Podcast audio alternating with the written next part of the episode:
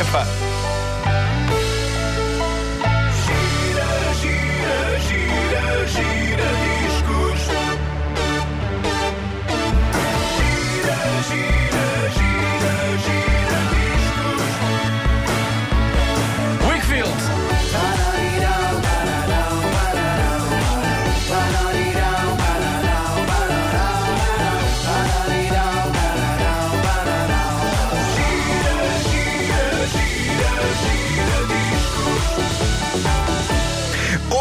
George Michael, artista sobre o qual, nunca me esquecer isto, sobre o qual me lembro de ouvir um colega meu de escola dizer: Quer ser como este gajo, que ele deve andar com todas as miúdas que quer. E de facto, houve uma altura na vida de George Michael que isso aconteceu. Foi, mas depois acabou. Ah, bom, durante uns tempos, esse meu colega assumiu como objetivo de vida transformar-se no George Michael português. Ele chegou a tentar usar aquele penteado, embora o penteado que o George Michael tinha nos anos 80 não fosse fácil de um rapaz fazer em casa sozinho. Não, não, era cabelo à Lady Di. E requeria mão profissional. É verdade. Era uma espécie de uma. De não sei o nome.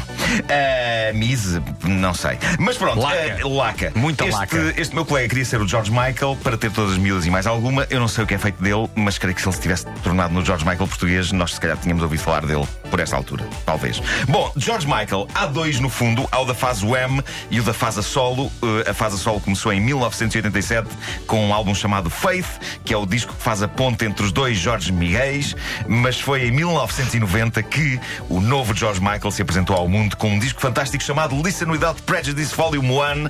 O título é bastante autoexplicativo, Ouça Sem Preconceitos, volume 1. É o momento em que ele diz: "Ah, Ok, eu fui o tipo que fez o Wake Me Up Before You Go Go, mas isto agora é toda uma outra coisa e por isso façam o favor de ouvir.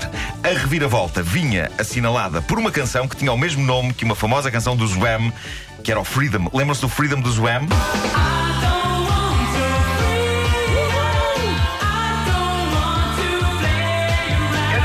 Assumir que eu gosto do Freedom dos Wham.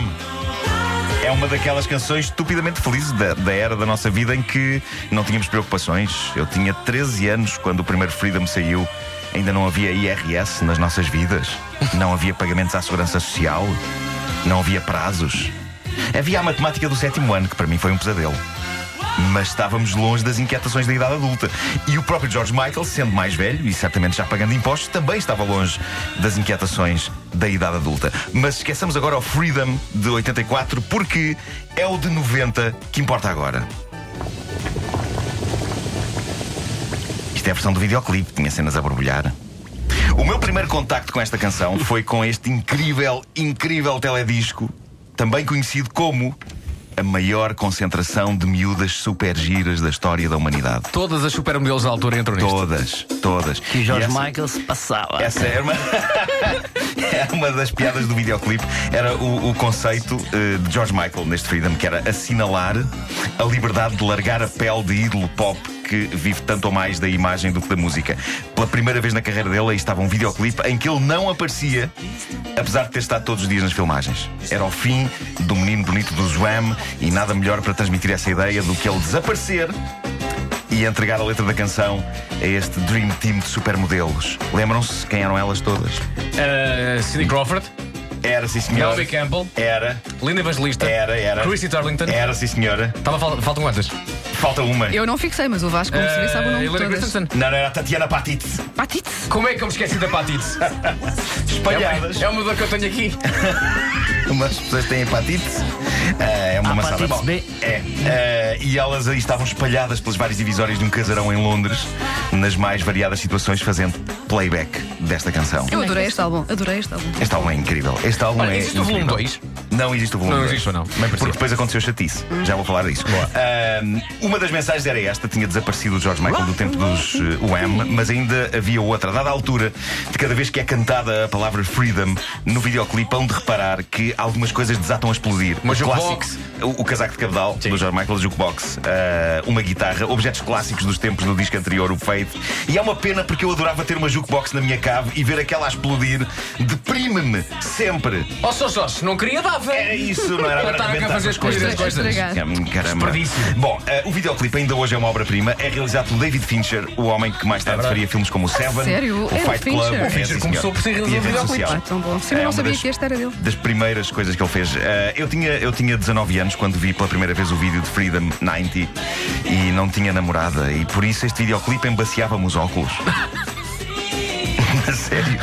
Eu tenho Já de tinhas admitir- óculos na altura? Já tinha, já. Eu tenho óculos há muito tempo. nasceu com óculos. com- A, ma- a mãe ainda hoje queixa. sim, sim, Ai, foi uma. tanto. Ainda por cima naquela altura os óculos eram grandes. Eh, cima uma graduação.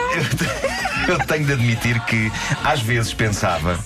E se de repente eu caísse ali dentro daquela casa, só eu com elas, e a fechadura da porta avariava-se, e não conseguíamos sair, e não havia telefones para ligar para a fábrica de chaves do areeiro. Fantasias, fantasias. De notar que eu era tão tímido que até na minha fantasia eu tinha a noção de que poderia não acontecer nada entre mim e elas.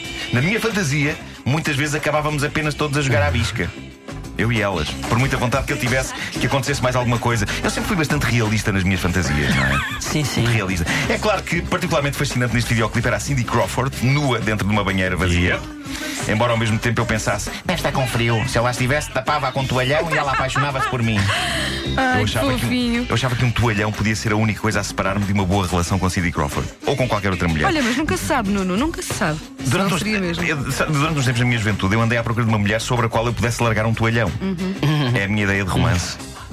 Bom, apesar de ser um grande disco, Listen Without Prejudice Volume 1 acabou por ter um final triste. O disco foi um êxito na Inglaterra natal do George Michael, mas não conseguiu o grande objetivo dele, que era tornar-se gi- gigante na América. Na América as vendas ficaram muito aquém do esperado e isso acabou por gerar a famosa zaragata entre George Michael e a sua editora, a Sony. a Sony. Ele acusou a Sony de não o apoiar devidamente e por isso ele acabou por estar seis anos sem gravar nada de novo. O disco seguinte era o Older e só saiu em 1996. E no.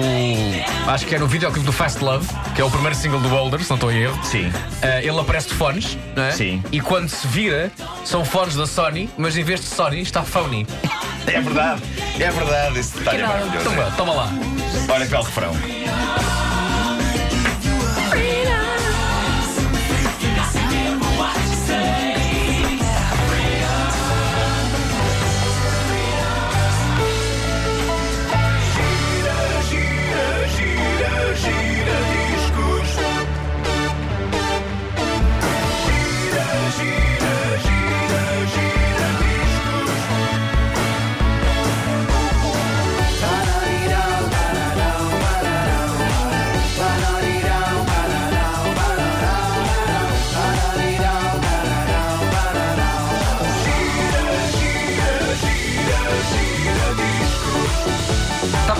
Rapidamente. Este, este jingle, este genérico do, do- do David Fonseca é tão bom que eu gostava que ele fizesse uma música disto.